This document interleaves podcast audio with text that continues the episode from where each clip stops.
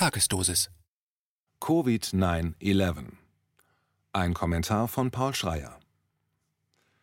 Das Klima der Angst und Einschüchterung, die autoritäre Radikalisierung der Politik, das alles gab es schon einmal in den Monaten nach dem 11. September 2001. Was damals terroristische Schläfer waren, sind heute die Viren, unberechenbare Feinde, vor denen die Regierung Schutz verspricht. Dieses Narrativ lädt zu Manipulationen ein. Eine Warnung. Es mag seltsam anmuten, eine Verbindung zwischen dem Terroranschlag und der Pandemie zu ziehen. Doch ein Vergleich mit den Ereignissen vor gut 20 Jahren ist erhellend. Sowohl 9-11 wie auch Covid-19 sind Auslöser für eine große gesellschaftliche Umgestaltung gewesen, welche in beiden Fällen auf Angst basiert, einer Kriegslogik folgt und die Aufmerksamkeit der Masse dauerhaft in eine Richtung lenkt. Die Gemeinsamkeiten sind zahlreich. Sicherheit wird zum Leitgedanken, der alles andere verdrängt. Das Gefühl der Bedrohung wird durch ständige Wiederholung in den Medien wachgehalten. Die Exekutive kann ihre Befugnisse ohne größeren Widerstand ausweiten. Eine internationale dezentrale Wahrheitsbewegung entsteht, deren Äußerungen pauschal zu Verschwörungstheorien erklärt werden. Diese Gemeinsamkeiten sind objektiv feststellbar, unabhängig davon, welche Hintergründe man bei 9-11 oder der Corona-Krise vermutet und ob man der Regierung vertraut oder nicht. Wie auch immer man dazu steht, Fakt bleibt, Angst macht Menschen lenkbar und ist damit stets auch ein politisch nutzbares Werkzeug. Zitat als Machttechnik ist die Erzeugung von Angst sehr viel wirksamer als eine Manipulation von Meinungen. Meinungen sind zumeist flüchtig und haben in unserem psychischen Apparat eine geringere Bedeutung. Angst ist eines der stärksten Gefühle. Zu den Psychotechniken der Angsterzeugung gehört vor allem die propagandistische Erzeugung einer massiven, vorgeblichen Bedrohung, die entschlossen zu bekämpfen vordringliche Aufgabe der Bevölkerung sei. Zitat Ende. So schreibt es der Psychologieprofessor und Kognitionswissenschaftler Rainer Mausfeld in seinem 2019, wenige Monate vor der aktuellen Krise veröffentlichten Buch Angst und Macht. Mausfeld weiter, Zitat, dem Zweck einer Verdeckung eigener Ziele und Absichten dient eine Angsterzeugung durch propagandistische Deklaration einer großen Gefahr X, der die Bevölkerung durch einen Kampf gegen X entschlossen entgegentreten müsse. X kann dabei so ziemlich alles sein, was sich irgendwie wirksam zur Angsterzeugung nutzen lässt. Bei einem von oben verordneten Kampf gegen X geht es nie um das, was als zu bekämpfen deklariert wird. In einem Kampf gegen X geht es gar nicht um X.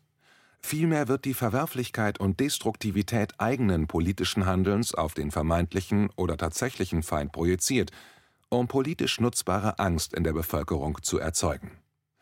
All das, was hier als Kampf gegen eine Bedrohung verkauft wird, darf gar nicht erfolgreich sein, weil sein Erfolg für die ökonomischen und politischen Zentren der Macht gerade darin liegt, nicht erfolgreich zu sein und als Mittel der Angsterzeugung und Herrschaftssicherung erhalten zu bleiben.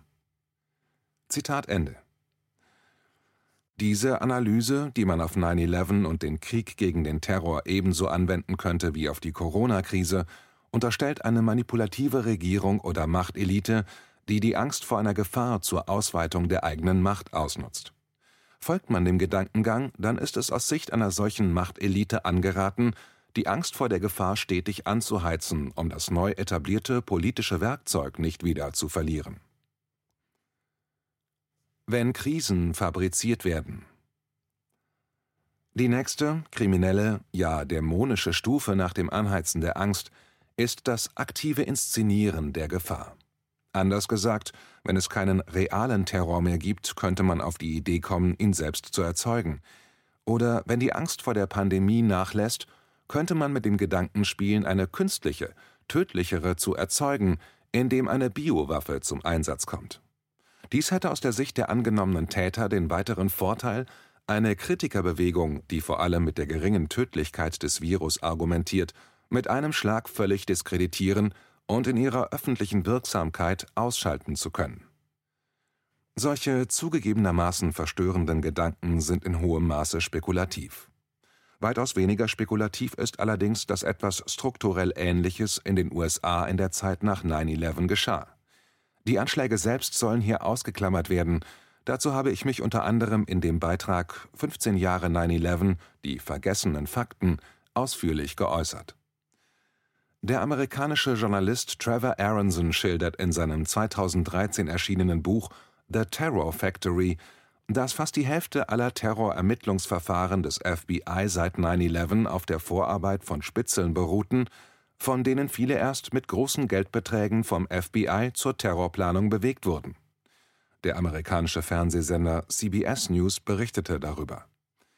Im Ergebnis diente jeder verhinderte Terroranschlag zugleich als Rechtfertigung für stetig wachsende Behördenapparate, für die Überwachung und Kontrolle der Bürger sowie nicht zuletzt für Kriege im Ausland.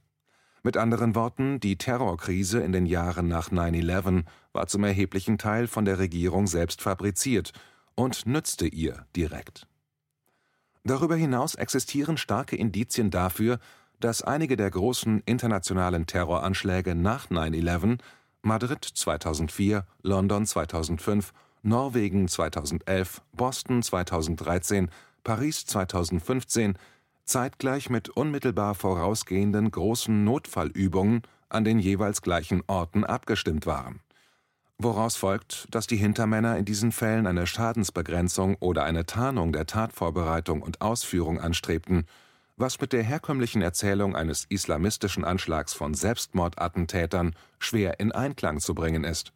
Es sei denn, man erklärt die zeitliche Nähe oder sogar Überschneidung von Übung und Anschlag in jedem einzelnen Fall für zufällig.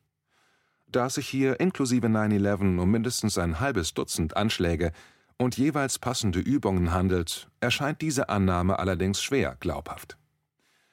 Diese Zusammenhänge wurden bislang nicht im angemessenen Rahmen diskutiert, da alle Gedanken in eine solche Richtung mit dem Bannstrahl der Verschwörungstheorie belegt sind. Zitat Werden biologische Waffen unter der Tarnung einer Seuche benutzt, lässt sich ihr Einsatz glaubwürdig abstreiten. Zitat Ende. Notfallübungen spielten auch rund um das Corona-Geschehen eine wichtige Rolle. Ich widme diesem Aspekt mehrere Kapitel in meinem im September erscheinenden Buch Chronik einer angekündigten Krise. Neben dem viel zitierten Event 201 ist auch die vorausgegangene Übung Clade X von Bedeutung, bei der im Jahr 2018 mit hochrangigen Teilnehmern ausdrücklich eine per Biowaffe ausgelöste Pandemie geprobt wurde Erinnert sei in diesem Zusammenhang auch an ein mehr als 20 Jahre altes Strategiepapier eines der führenden Biowaffenexperten des US-Militärs, in dem es heißt: „ Zitat, Biologische Waffen sind die einzigen Massenvernichtungswaffen, die sich im gesamten Konfliktspektrum verwenden lassen. Werden biologische Waffen unter der Tarnung einer räumlich begrenzten oder natürlich auftretenden Seuche benutzt, lässt sich ihr Einsatz glaubwürdig abstreiten unter diesem Aspekt bieten sie mehr Einsatzmöglichkeiten als Atomwaffen. Sie können unter dem Deckmantel natürlicher Ereignisse außerhalb von Kriegen eingesetzt werden, sowie im offenen Kampf gegen Lebewesen aller Art, Menschen, Tiere oder Pflanzen. Biologische Kriegsführung sollte nicht verengt auf das Töten oder Krankmachen von Menschen betrachtet werden. Das Potenzial, schwere wirtschaftliche Verluste und in der Folge politische Instabilität auszulösen, verbunden mit der Möglichkeit, den Einsatz glaubwürdig abstreiten zu können, übertrifft die Möglichkeiten jeder anderen bekannten Waffe. Zitat Ende. Der Autor Robert Cadillac, ein vormaliger Offizier der Spezialkräfte und Biowaffeninspekteur des US-Militärs im Irak, wollte diese Beschreibung als Warnung vor möglichen Plänen bösartiger Feinde der USA verstanden wissen dass er in seinem Papier mehrfach die Möglichkeit zur glaubwürdigen Leugnung eines solchen verdeckten Waffeneinsatzes betont, macht allerdings hellhörig. Cadillac gelang später eine steile Karriere. 2007 wurde der Militär unter Präsident George W. Bush zum Chefberater der Regierung für Biodefense, 2017 dann zum Staatssekretär für Notfallmanagement im Gesundheitsministerium. Dort schanzte er einem Pharmaunternehmen, dem er zuvor als Berater gedient hatte, einen 2 Milliarden Dollar schweren Vertrag über die Lieferung eines Pockenimpfstoffs zu.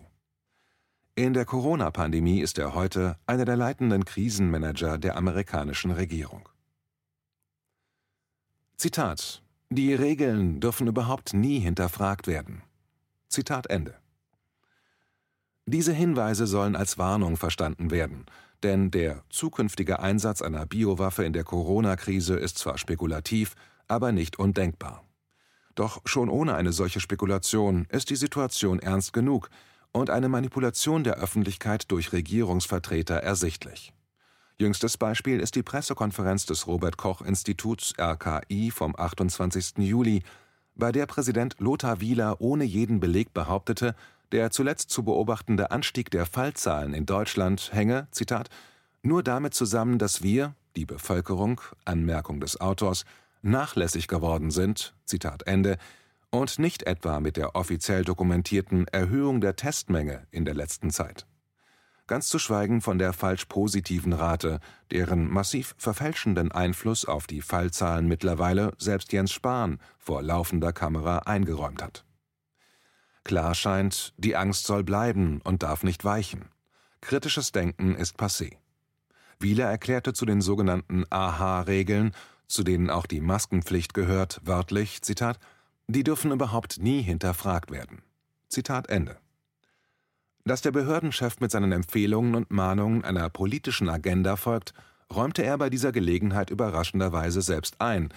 Im Zusammenhang mit der vom RKI mitverantworteten Cosmo-Studie Zitat Ziel dieses Projektes ist es, wiederholt einen Einblick zu erhalten, wie die Bevölkerung die Corona-Pandemie wahrnimmt, wie sich die psychologische Lage abzeichnet, Zitat Ende, erklärte Wieler, Zitat, diese Studie gibt das Stimmungsbild in der Bevölkerung wieder.